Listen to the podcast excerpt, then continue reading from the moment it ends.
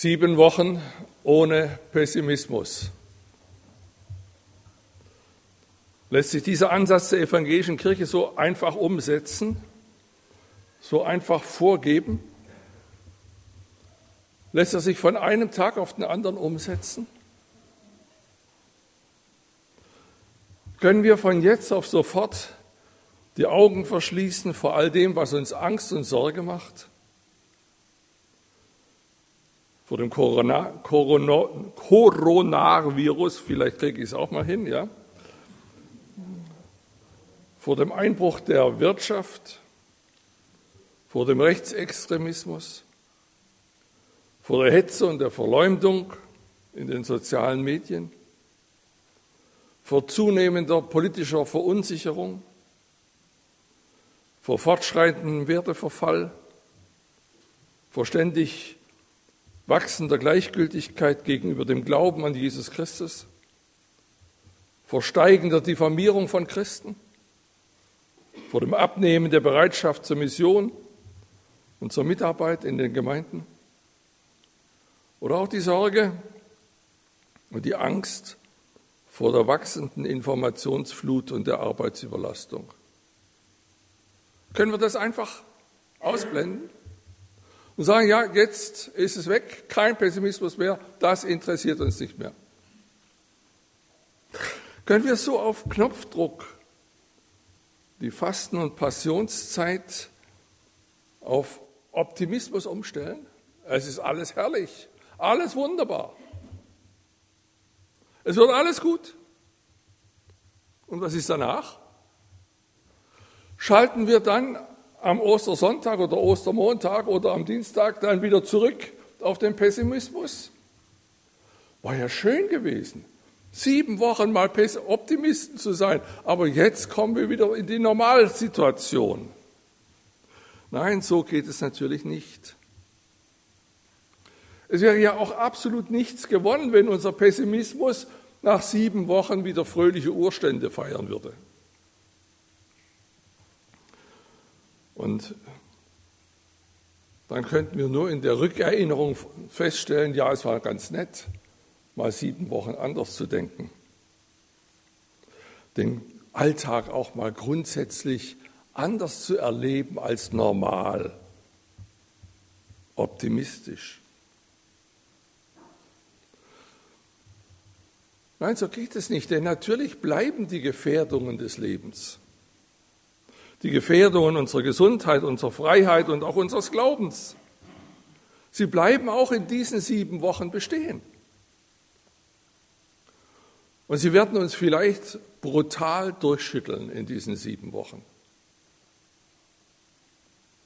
Es kann also nicht darum gehen, sie mit einer Decke jetzt einfach abzudecken, so wie bei uns in, der, in meiner Kinder- und Jugendzeit am Heiligabend die Geschenke mit Decken abgedeckt waren und man guckte und guckte, nicht wahr, was ist denn da drunter, nicht wahr, und äh, man konnte es aber doch nicht erkennen und wir waren alle gespannt wie die Flitzebogen, bis dann endlich wir an die Geschenke durften und die Decken hochgehoben wurden. Warum dann diese Aufforderung? Ich glaube, dass manches erst deutlich wird, wenn man es übertreibt, es übertrieben dargestellt. Und deshalb verstehe ich diese Aufforderung so, das Schwere, das Notvolle aus unserer Vergangenheit, unserer Gegenwart und, aus, und der Zukunft, die wir vor uns haben, dieses, all, dieses ganze Notvolle nicht nur pessimistisch zu sehen. Es war, ist und wird nicht alles nur schlecht werden. Und wir dürfen deshalb auch das Schöne, das Gute wahrnehmen. Das, was Optimismus zulässt, was Freude in uns schafft, was uns Mut macht, was uns zuversichtlich und stark sein lässt. Das können ganz alltägliche Erlebnisse sein. Ein freundlicher Blick, ein gutes Wort, Eine liebevolle Hilfestellung, ein Besuch, ein Telefonat, eine freundliche Karte, die mir zeigen, ich bin nicht alleine. Das kann ein Gespräch über den Gartenzaun sein oder ein Gespräch beim Einkauf in der Straßenbahn. Ein Gespräch, das mich erkennen lässt, dass eben nicht alles nur schlecht ist, sondern dass ich angenommen bin. Darüber hinaus haben wir durch unseren Glauben an Jesus Christus noch etwas viel Besseres. Viel mehr, was uns auferbaut, was uns Kraft und Mut für den Alltag gibt, was uns die Furcht vor der Zukunft nimmt. Das Wissen, es kann mir nichts geschehen, als was er hat ersehen und was mir selig oder anders gesagt, was mir nützlich ist. So wie es der Liederdichter Paul Fleming im 17. Jahrhundert ausgedrückt hat. Dieses Wissen, es kann mir nichts geschehen, als was er hat ersehen und was mir selig ist, gibt der Hoffnung Raum, dass alles Schwere und Negative ja doch erst einmal an Gott vorbei muss, bevor es uns erreicht. Und dass Gott die Grenzen setzt für das Schwere, für das Notvolle, dass Gott die Grenzen setzt, bis zu denen ich mit kann und dass er mich nicht überfordert. Und dass Gott mich durch all das Schwere, was er mir schickt, was er zulässt, dass er mich dadurch schlussendlich wachsen lässt. Innerlich, geistlich wachsen lässt.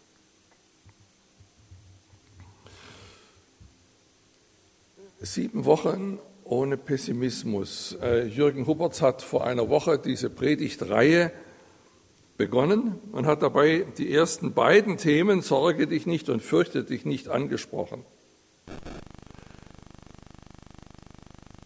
Es war für mich ein, klein, äh, ein bisschen problematisch, ihm da letzte Woche zuzuhören, weil er einen Großteil von dem, was ich euch heute erzählen soll über das Thema fürchte dich nicht, der schon vorweggenommen hat. Das müsst ihr es halt zweimal hören. Hören wir aber erst auf den dazugehörigen Predigtext. Er steht im zweiten Buch Mose im Kapitel 14. Da muss man davor sagen, dass die Israeliten ja in der Sklaverei in Ägypten waren. Und Gott hat beschlossen, sie herauszuführen. Er hat Mose geschickt als Führer, als Leiter. Und Gott hat den Pharao und die Ägypter mit zehn Plagen weichgekocht, sodass Pharao dann die Israeliten ziehen ließ. Und jetzt waren sie weg. Als es dem König von Ägypten angesagt wurde, dass das Volk geflohen war, wurde sein Herz verwandelt und das Herz seiner Großen gegen das Volk. Und sie sprachen, warum haben wir das getan? Und haben Israel ziehen lassen, so dass sie uns nicht mehr dienen. Und er spannte seinen Wagen an und nahm sein Volk mit sich und nahm 600 auserlesene Wagen und was sonst an Wagen in Ägypten war, mit Kämpfern auf jedem Wagen. Und der Herr verstockte das Herz des Pharao, des Königs von Ägypten, dass er den Israeliten nachjagte. Aber die Israeliten waren mit erhobener Hand ausgezogen. Und die Ägypter jagten ihnen nach. Alle Rosse und Wagen des Pharao und seine Reiter und das ganze Heer des Pharao und holten sie ein, als sie am Meer bei Pihahirot und bei Baal Zephon lagerten. Und als der Pharao nahe herankam, hoben die Israeliten ihre Augen auf und siehe, die Ägypter zogen hinter ihnen her. Und sie fürchteten sich sehr und schrien zum Herrn. und sprachen zu Mose, waren nicht Gräber in Ägypten, dass du uns wegführen musstest, damit wir in der Wüste sterben?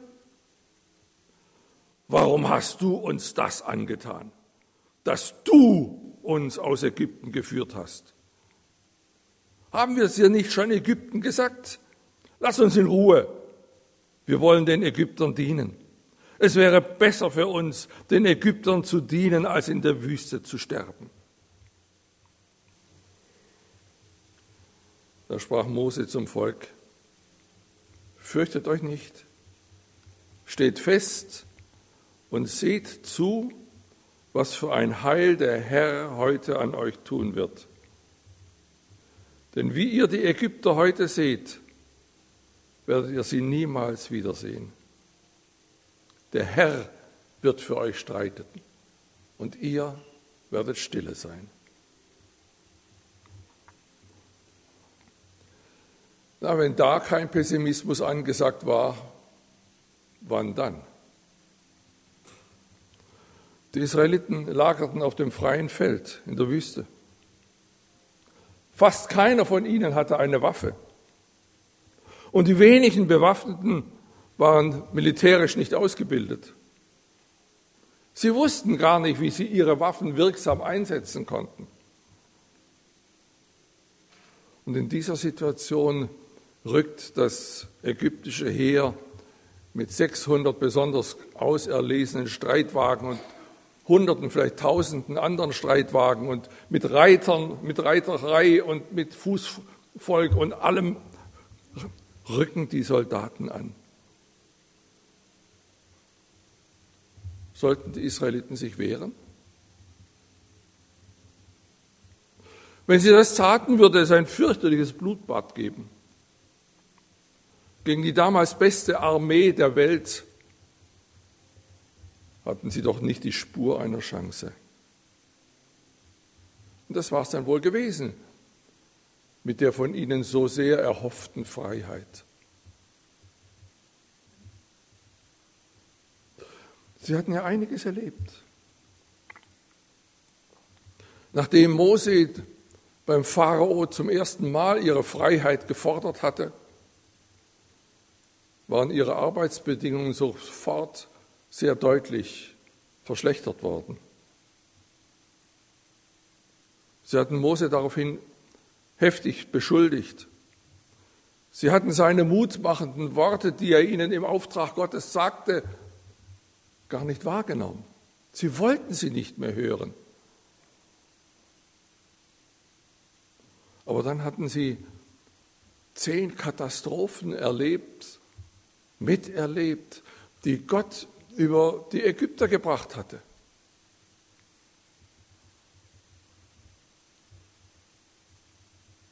Sie selbst aber waren weitgehend davon verschont geblieben.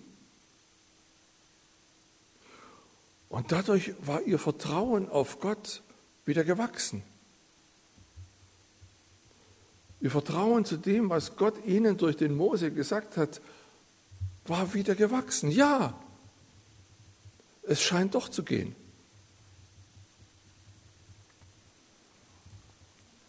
Musste nun aber die erzwungene Rückkehr nicht fürchterlich werden? Würden nicht als erstes ihre Leiter Mose und Aaron hingerichtet werden? Würden sie nicht unter noch viel schlechteren Arbeitsbedingungen schuften müssen und noch viel mehr leisten müssen?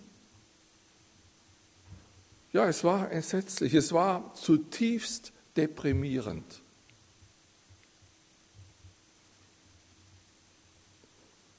Was würden die Israeliten wohl gesagt haben, wenn Mose ihnen damals gesagt hätte, wir feiern jetzt sieben Wochen ohne Pessimismus? Vielleicht hätten sie ihn mit der bloßen Hand erschlagen. Sieben Wochen. Solange würden sie und sehr viele von ihnen mit Gewissheit gar nicht mehr leben. Das grauenvolle Massaker durch die Ägypter stand unmittelbar bevor.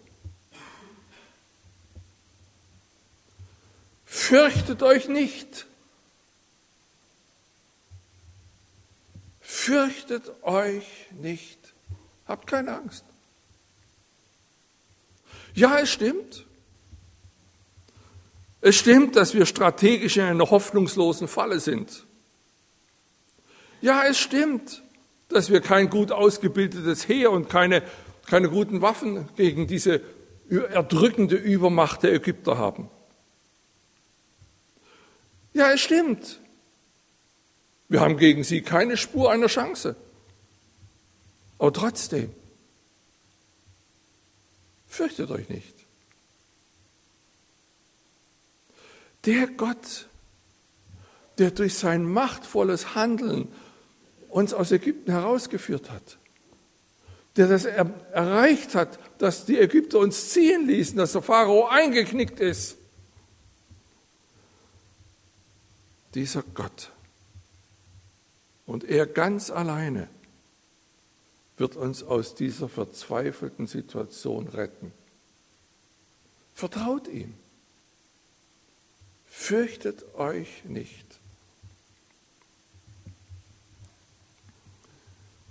Wer das zweite Buch Mose schon mal gelesen hat, der weiß, dass das keine leeren Worte waren, die Mose da gesprochen hat.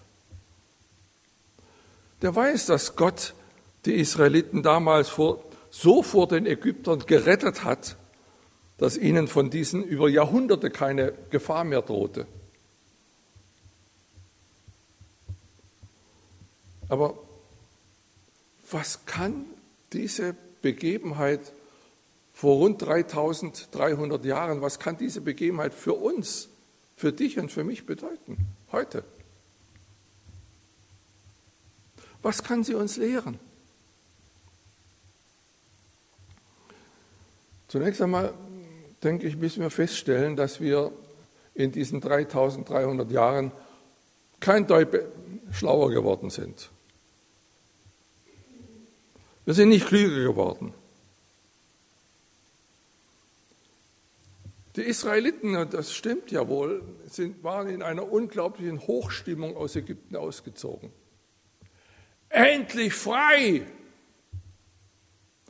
Endlich frei aus der Sklaverei! Endlich können wir selbst bestimmen, was wir tun wollen. Endlich können wir uns selbst verwirklichen endlich frei. Aber jetzt beim ersten Problem verfliegt die ganze Hochstimmung. Es ist nur noch schwarzer Pessimismus da.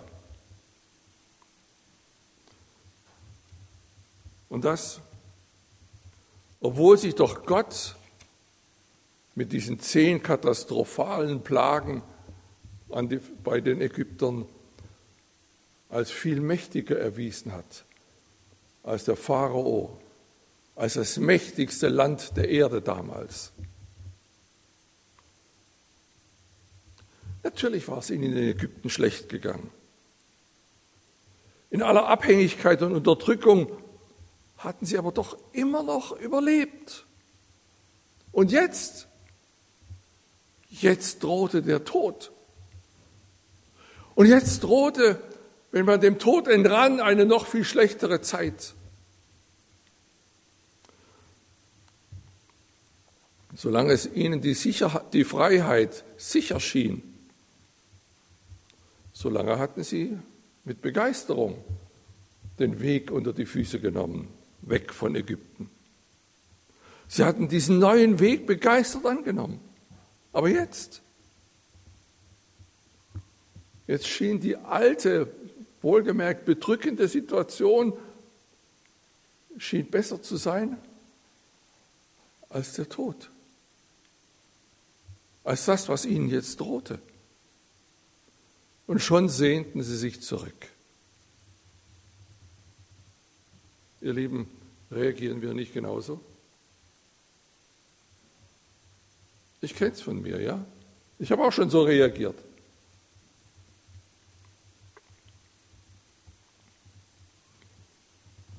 Und wie lange haben wir gezögert, bis wir uns endlich auf den Weg gemacht haben, und dabei aber unbewältigte Vergangenheit zurückgelassen haben. Und wie lange versuchen wir, uns einen Rückweg offen zu halten? Natürlich stellt uns jeder Weg und jeder neue Weg vor unbekannte Situationen, vor unbekannte Anforderungen. Wir werden das Ziel aber nur dann finden, wenn wir uns frei machen vom Gewohnten, wenn wir Neues wirklich wagen. Die Israeliten waren, von damals waren unmündig. Sie waren unmündig geworden, weil sie nichts selber entscheiden konnten. Sie wurden gelebt. Und sie hatten nur noch gelernt zu reagieren. Und jetzt wollten sie nur die Vorteile von Gott. Aber sie waren nicht bereit, das Risiko des Vertrauens zu tragen. Und so sind sie beim ersten größeren Problem wieder in den Pessimismus verfallen. Plötzlich galten alle Erfahrungen mit Gott nichts mehr. Die Realität schien stärker zu sein. Noch einmal die Frage, wird sie bei uns am Osterdienstag auch wieder stärker? Schalten wir dann zurück auf Pessimismus? Ihr Lieben, solange wir unmündige Christen bleiben, werden wir bei jedem Problem, und sei es noch so klein, wir werden genauso versagen wie damals die Israeliten. Aber jedem von uns gilt auch die Ermutigung von damals. Fürchte dich nicht.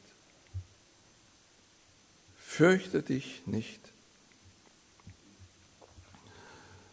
Diese Ermutigung, fürchte dich nicht, ist die häufigste Ermutigung, die wir in der Bibel finden. Ich habe das jetzt nicht nachkontrolliert, aber ich glaube, das steht mehrere hundert Mal in der Bibel. Fürchte dich nicht.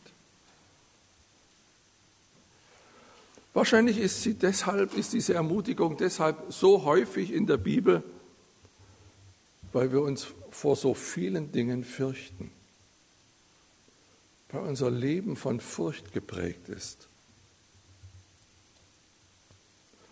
Allein in der Schriftlesung, die uns Pia Warnecke vorgelesen hat aus Jesaja 41, in diesen wenigen Versen, steht diese Ermutigung dreimal. Fürchte dich nicht. Warum aber fürchten wir uns so viel?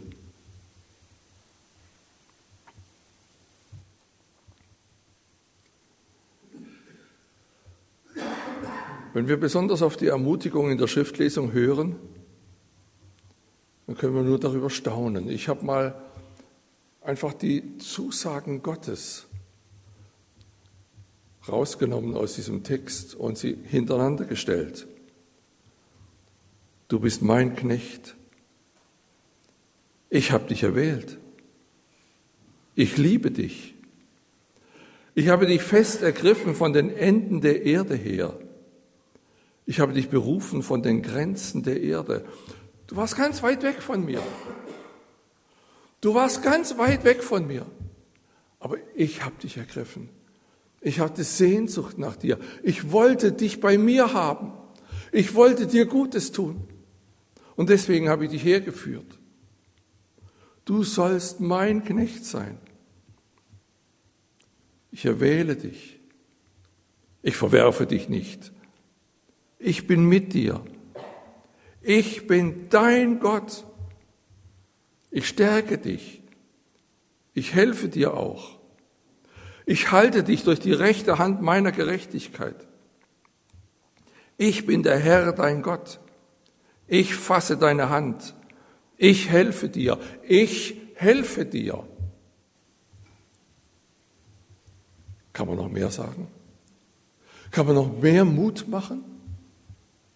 Und dann kommt dann noch dazu, ich war Ihr erinnert euch vielleicht von der Schriftlesung, dann kommt noch dazu, dass, dass Gott sagt, und die, die euch Böses wollen, die werde ich ausschalten.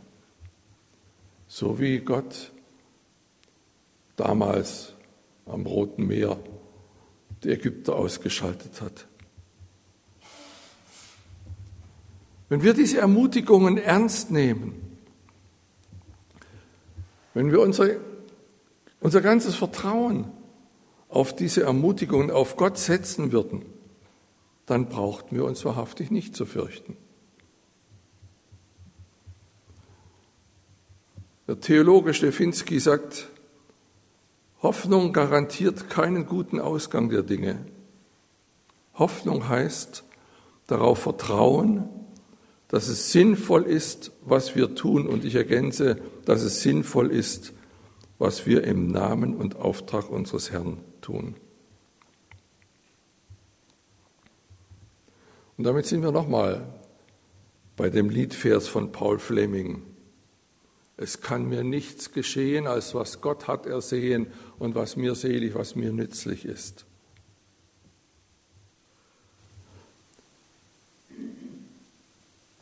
Gott macht, dass alle Dinge uns zum Besten dienen müssen. Aber unser großes Problem ist, dass wir immer die Kontrolle über unser Leben behalten wollen. Ich bestimme. Ich will am Steuer sitzen.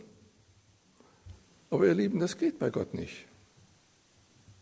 Wir müssen uns entscheiden, ob wir am Steuer sitzen bleiben wollen oder ob wir ihn ans Steuer lassen. Gott drängt sich nicht aufs Steuer, aber er sagt, gib mir's, lass mich dran. Und dann werde ich dich so führen, dass es dir gut geht dass du geistlich wächst, dass du dass dein Leben gelingt, dass du das Ziel erreichst. Ich werde dich so führen. Aber lass mich bitte ans Steuer. Gott will das Steuer für uns übernehmen, damit wir sicher zum Ziel kommen. Und über dieses Spannungsfeld, wer kommt ans Steuer? Gott oder ich? Über dieses Spannungsfeld singen Theo Lehmann und Jörg Swoboda das Lied Wer Gott folgt, riskiert seine Träume, setzt eigene Pläne aufs Spiel. Immer wieder hat Gott einfach andere Pläne für uns, als wir sie haben. Und wenn ich Gott folgen will, dann muss ich meine Pläne und meine Träume aufgeben. Dann riskiere ich, dass die nicht mehr umgesetzt werden können, dass ich andere Pläne, andere Träume, nämlich die Pläne und Träume Gottes umsetzen muss, umsetze. Aber dann darf ich auch sicher sein, dass Gott sein Wort hält und dass Gott mich sicher zum Ziel meines Lebens führt. Lehmann und Swoboda machen das in den ersten drei Versen ihres Liedes sehr deutlich. Wer Gott folgt, riskiert seine Träume, setzt eigene Pläne aufs Spiel. Auch als Verlierer kommt ihr nicht zu kurz. Gott bringt euch an sein gutes Ziel. Vertraut auf den Herrn für immer, denn er ist der ewige Fels. Auch mit Gott gerät man in Krisen, Probleme, die unfassbar sind. Und trotz aller Zweifel sei dennoch gewiss, er schläft nicht und sorgt für sein Kind. Und deshalb vertraut auf den Herrn für immer, denn er ist ein ewiger Fels. Wo feststeht, dass alles im Fluss ist, schwimmt vielen der Glaube auch fort. Gott ist unwandelbar, denn er ist Gott. Seid sicher, der Herr hält sein Wort. Und deshalb Vertraut auf den Herrn für immer, denn er ist der ewige Fels. Sieben Wochen ohne Pessimismus. Fürchte dich nicht. Es gilt in diesen Wochen, dass wir uns Kopf und Herz durchpusten lassen, dass wir geistlich auftanken.